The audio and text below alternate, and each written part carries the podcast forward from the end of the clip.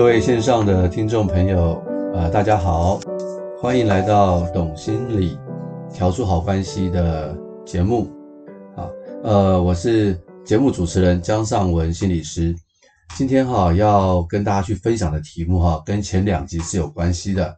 我们前两集呢讲到人在恋爱的时候，以及之后假如要步入婚姻的话，会发生哪些事情？那后来就有听众朋友问我说，那万一没有继续往下走，可能就会面临分手啊，面临所谓的失恋啊，这个时候该怎么办？呃，后来我想一想，哎，的确哈，我们讲到开始就没有讲到该如何结束哈，所以很多时候我们谈恋爱不代表我们会挂保证，这个人就是你将来的另外一半嘛，对不对？所以的确哈，分手是常常会发生的事情啊。那大家一听到分手就知道这是一个很悲伤的主题。可是又好像是人生中不得不面对的一个主题，大概很少人哦，大概你的另外一半就是你的初恋情人吧？啊，我问过一些朋友，大部分都不是哦。假如是的话，那真的是算很很幸福啊。不过也很难说啦，也有人跟我讲说，哼，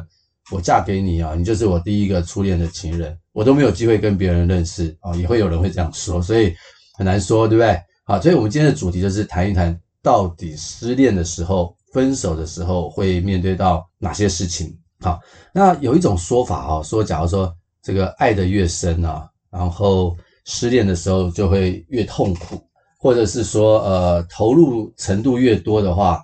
失恋的心痛啊就会越痛，然后就更难啊复原或恢复啊，真的是这样吗？其实，在一九九三年啊，这个有一些心理学家。他们就去做研究，这个 Friends and Cook 的研究发现，他说其实并不是诶，啊，我刚刚想说投入越多或相处时间越长，分手会越心痛，其实并不是。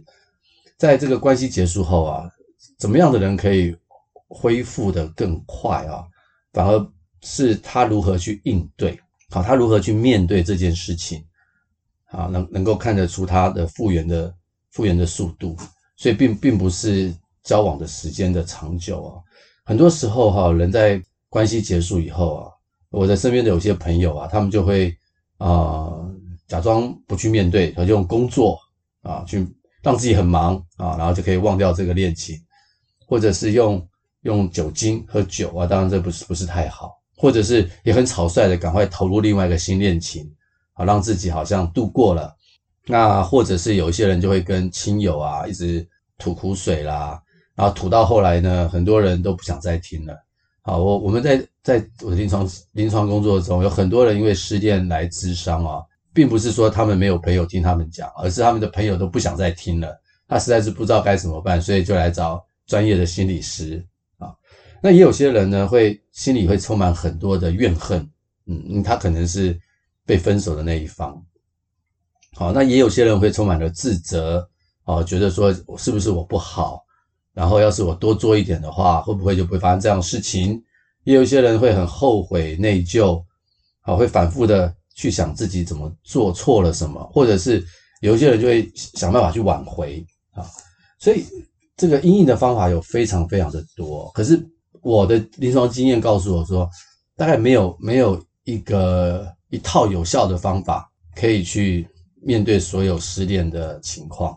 可是可能要因人而异啊，还有因为当时整个恋情分手的经验和发生了什么事去讨论，所以大概没有一套的方法。但是呢，通常我的临床经验呢，会让我知道，其实当人分手的时候，其实他像他是一个非常哀伤的过程，或者是他是一个失落的过程。你可以去想象，本来两个人在一起啊，常常说话，他就是你，你就是他啊，我们的心里面装了另外一个人嘛，然后会互相模仿，会有。跟对方有一些共同交集的生活，但突然没了啊，就好像不是那个人消失了，而是自己心里面的某一块也也跟着没了。哦，这是这是一种很失落的感觉。你说严重一点呢，就好像你的亲人呢过世一样。哦，他本来在你心目中有一席之地，后来他过世了，他就消失了啊，离开了离开了这个人世间，所以你会觉得心中的一块一块肉，或者是一块内心的很。很深的回忆就没有了哈，所以所以这个其实它其实有点像这样的一个一个状态。所以我的临床经验，我可以感觉到很多人在失恋的时候，其实跟这种失落的情况是很像的啊。在我们的临床心理学上啊，常常看到一个人失落的时候，通常会有五个阶段啊。那不代表每一个人都会有这五个阶段，但是这五个阶段常常会不断的在一些失恋的案主身上会看得到啊。第一个阶段就是我们所谓的否认，就是因为实在是太惊讶了。尤其是那种突然被分手的人哦，他非常非常的惊讶，所以他最好的方式，在那种很很受伤的状态之下，他最好的方式就是先否认，好，先不承认有这件事情，让他的内心呢，可以慢慢的去争取一些时间，让他的内心慢慢去消化这个消息。所以否认常常都是第一个很大的反应。我曾经听过一个人真的是蛮离谱的，就是他是怎么分手的呢？就是他有一天回去的时候。她跟她的男朋友是在同居嘛，然后她有一天回去的时候，突然发现，发现什么呢？发现她的行李哈已经被丢到门外面了，然后她的钥匙也那个门也打不开了。她觉得很奇怪，发生了什么事？后来打电话给她男朋友，男朋友都不接电话。后来实在是没办法进这个进这个房子，打电话给房东，房东还说：“哎，你们不是退租了吗？然后那个那个钥匙我都收走了，门锁我也换了。”哇，她这个女生非常的惊讶，她是这样子被分手的，所以你可以想象一个人这样被分手，她要怎么去面对这样的事情？那你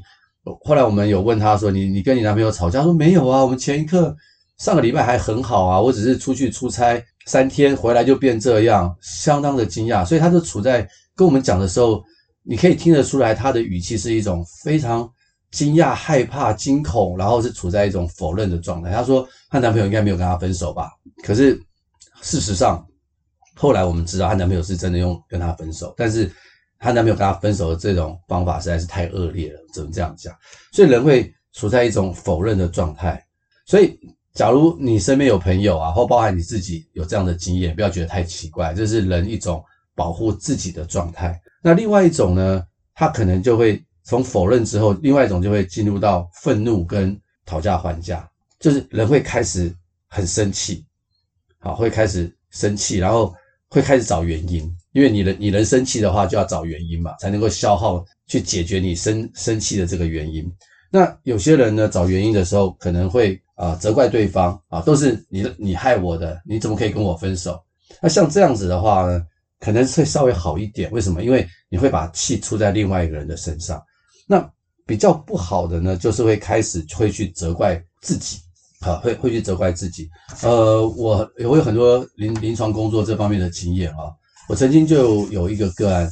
其实很多个案都是这样，不是只有一个，所以没有关系，我不会说他的名字。很多个案都是如此，就是说，嗯，他被分手以后，他基本上刚开始刚开始就是否认，那否认完以后呢，他就开始感觉到生气难过，好，这个情绪就出来了，但是他就他就想要复合，好，所以他就。开始去去找那个男生，啊，然后拜托他，拜托那男生说，呃，我会改变啊，你跟我讲的东西我都会改变啊，就是变得非常的讨好那个男生。当然，那男生就是拒绝他，没有要跟他继续继续在一起，所以这女生就非常非常的难过啊，难过到什么呢？难过到得到忧郁症。所以她来呃来跟我晤谈的时候，很多女生啊都是。在失恋的一段时间后，没有办法走出来啊，都得到很多人得到忧郁症哦，只是他不知道自己是得到忧郁症啊。在这边我顺便提一下，有可能有哪些征兆，大家可以听一下。就是譬如说，你会开始呢，睡眠品质很差啊，睡不着觉，然后呢，你啊有可能就开始吃不下啊，茶不思饭不想，不，而且你不会觉得饿啊，就是不想吃东西，也不会觉得饿。然后呢，你会不自主的哭泣、难过。那假如你白天还有工作的话，会常常觉得注意力没有办法集中，然后早上呢爬不起来，晚上又睡不着，很晚才睡，啊，这些都可能啊是开始有忧郁症的症状。但是我我不是啊这个医生，我不能下这样的诊断。不过这就已经是有一些忧郁症的前兆了，所以这个就要很小心了。而且假如又持续两个礼拜以上都是如此的话，那我就会建议他要去看一下身心科的医生，会比较好。所以有很多的女性啊，男生也会，就会开始想要复合，可是呢，往往复合不了啊。那种这种情感，他想要复合，他复合不了。那原因就是说，因为就像我刚刚所说的，他的另外一半已经跟他生活很久了，突然突然没有了，就好像自己失去了什么东西一样，然后他会觉得很失落，他会很很想要挽回那个另外一半啊，这会产产生这样的一个情况。那另外一个呢，从嗯神经脑科学的角度来看啊，其实失恋啊这种过程呢，其实有时候会有一点像。啊、我们好像譬如说吸毒以后要戒毒的时候的那种戒断反应啊，我不是说谈恋爱是吸毒啦，可事实上，当我们在恋爱的时候，我们体内的叫做催产素啊，oxytocin 或者是多巴胺呢这一类的这一类的这种神经传导物质的浓度是比较高的，所以会有幸福感啊和，恋爱的感觉。但是，一旦这些没有的时候啊，人呢就会觉得很不舒服，那人会想尽办法。去把它给找回来，所以就是像我像刚刚我刚刚所说的，就很想把另外一半给挽回来。那我的那个案主他来的时候呢，他就是处在这样的状态，他想把他挽回来，可是对方拒绝，他就很痛苦。那后来我跟他谈了以后，我就问了他一个问题，就是说，诶，你现在失恋了哈，你现在是不是还是处于否认的阶段？就是我刚刚讲的第一个阶段哦。后来他想了很久，他说对。我基本上，我根本就没有接受我失恋了，我根本就没有接受我已经分手了。啊，你可以，你可以，你就可以想象，他基本上还在否认。那他还在否认的话，基本上他很难去接受他失恋，所以他就会做一些这一类是、这一类的一些努力。那我后来再跟他去谈一谈，我说你的男朋友到底是跟你的关系是怎么样？他就说啊，其实是我男朋友呢，他先劈腿，然后。他再跟我分手，然后我就问他说：“那你觉得就客观来看，到底是谁的错？”后来他想想说：“他说其实是我男朋友的错，我男朋友不应该这样对我。对，所以我说他不应该这样对你的话，是他的错的话，其实你是非常有理由跟他分手，而且要对他生气，不是吗？”诶，他就突然通了，说：“诶，对耶，明明是他的错，我干嘛要去讨好他？”会从那一刻开始，他似乎哈似乎开始就比较理智一点，就可以脱离那种觉得很需要另外一半的感觉，所以他有点被那种感觉所蒙蔽，而失去了他的这个理性。后来我又问了他一个问题，说：“你希望你你来找我是希望你感觉好一点，还是你是希望自己能够从这个啊、失恋的状态中好起来？你是想你是想好起来？”还是你想要感觉好一点？他想了很久，他说：“其实我是想要好起来，只是我不知道该怎么好。”那我就跟他讲说：“基本上你现在回去找你的男朋友，可能只是感觉好一点，而且你也试过了，他也拒绝你了。再来是他先劈腿，是应该是你跟他分手，不是他跟你分手啊。”后来他就开始明白这件事情，所以他就开始从原来的否认开始到接受。他一旦接受以后，后来我们在有机会再误谈几次哈，他很快就能够走出来了。所以你就可以理解哈，在这个悲伤的五阶段呢，他假如你还是一直处在第一个阶段的话，其实很难走出这个失恋的这个情感的纠结啦。所以否认啊，可能要开始真的去思考往接受的方向。那否认的下一个就是我刚刚所说的。会有很多的情绪，会有很多的愤怒，或者是讨价还价，还要回去找那个人，希望能够回去，会一些会有一些很不习惯的一些一些呃生活会产生，啊，那再往下个阶段呢，生气讨价还价以后呢，再往下个阶段可能就进入到沮丧，沮丧呢就是真的会开始那个难过的情绪呢，啊，慢慢的会开始出来，其实这个是很正常的，我们假如。没有办法让这个难过的情绪出来的话，憋在里面啊，我们才会真正的生病。所以这个时候啊，我们要允许自己哈，真的是伤心，因为一段恋情的结束，不管是谁对谁错，这个都是一件很伤心的事情。另外一个呢，就是你知道这个到底有多伤心吗？有人真的做过一个实验哈，就是在美国密西根大学的啊一群心理学家。在二零零二零一一年的时候，他们对失恋的人呢的脑部功能啊去做一些扫描，就他们发现啊，这个扫描之后活跃的地方啊，跟什么样的人很像啊？跟那一种啊，曾经受过烧烫伤刺激的时候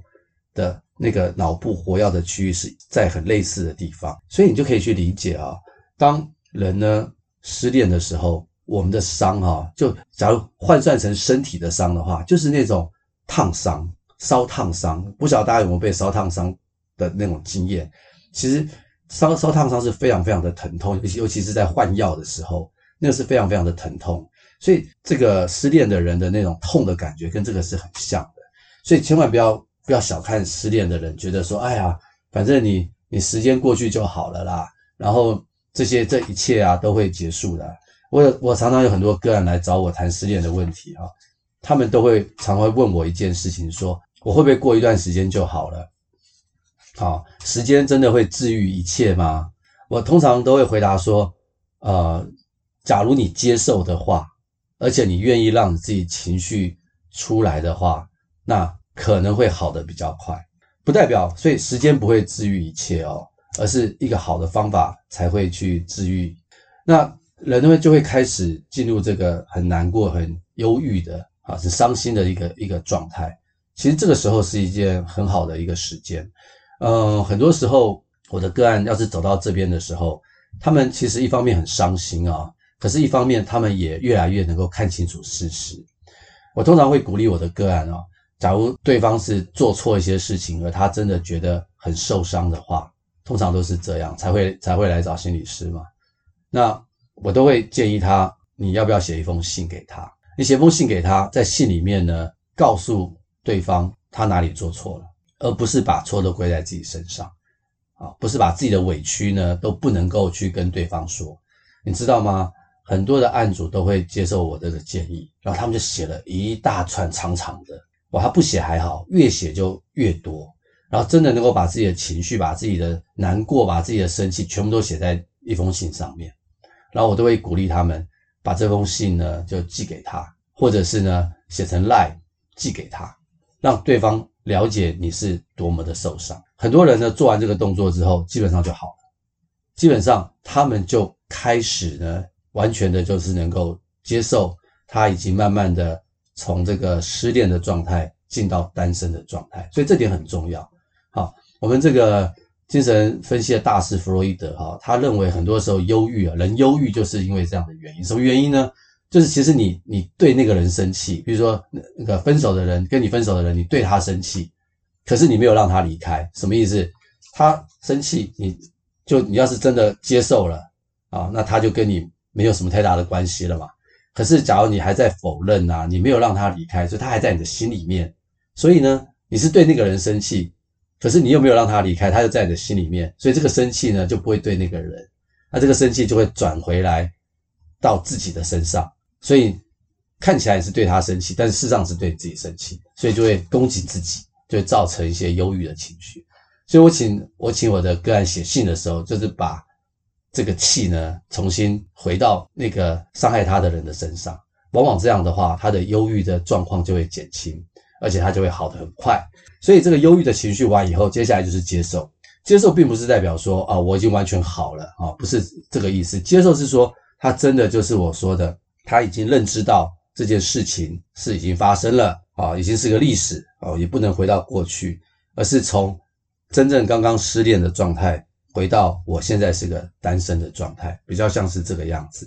所以这个所谓的哀伤五步骤哈，五五个阶段啊，从这个否认啊，到这个生气讨价还价，到忧郁啊，到最后接受啊，那常常是很多失恋的人会经过的这个状态。所以，假如你现在正在处在失恋当中，或者是你的朋友正在失恋当中，你可以让他知道。啊，这个是常常会发生的状态，也不代表说每一个人都一定会是这个样子。但是这些情绪的发生啊，常常常常也都是是很合理的。所以千万不要勉强自己啊，千万不要勉强自己啊，我要很快的走出来，而是能够看清楚这些步骤，然后看清楚这些是可能会发生的情绪，然后我就一步一步的往下走，其实是一定可以走出来的。啊，所以失恋与其说是一件很难过的事情啊。其实它也是一个很好的机会，重新去重建自我，重新去在这个过程当中去想一想，啊，自己是个什么样的人，自己的价值在哪里啊？我真的需要去靠另外一个人来肯定我自己吗？啊，很多人常常会有这种在失恋以后会觉得自己很差啊，自我价值低落啊，觉得自己不够好，所以人家才要跟他分手啊，难免。特别是一些女生哈，就被被失恋的、被分手的人常常会这样想，其实未必是如此哦。假如我们回归到更冷静、更理性的状态的时候，或许这个也是一个重新让我们去重建自我的一个一个机会。好，另外一个我常常会碰到的一个状况，就是会很想很想啊，去看对方的 FB 啊，或者是 Instagram 啊，看他到底在干嘛，有没有交新的朋友啊，点点点啊，基本上。人会有这个冲动，会会一直想要做。可是呢，临床研究上哈，你越这么做，你就越难走出来，就代表其实看起来你好像是已经跟他分手，但是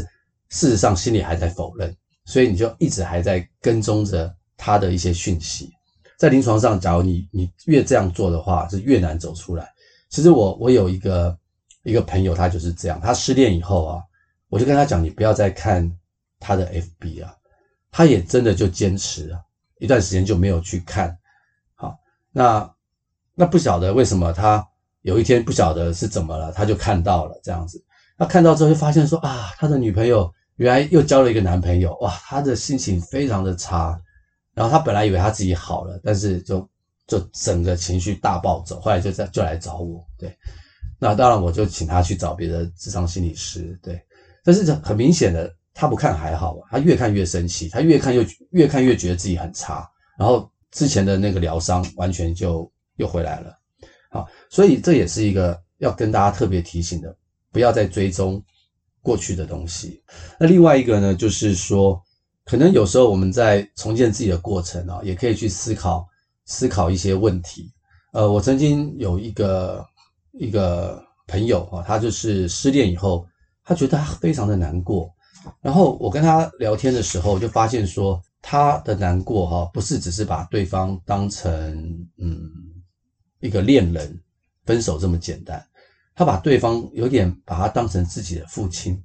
对，因为对方是个男生嘛，然后年纪也比较大，所以他觉得有一点呃跟男朋友在一起，那个男朋友也很照顾他，所以他觉得好像失去了一个亲人的感觉。所以他这两个东西混在一起，所以就特别的难过。所以有时候我们在讲这个分手的时候啊，他可能背后有很多很复杂的东西，就可能跟原生家庭是有关系的。所以，假如有一些朋友啊，你要是失恋很久，一直走不出来的话，用了很多方法都没有办法的话，我建议你可能要去看一下专业人士啊，智商心理师啊，可以跟你谈一谈，因为这个分手可能触发的不是眼前的情况，而是触发了你原生家庭的。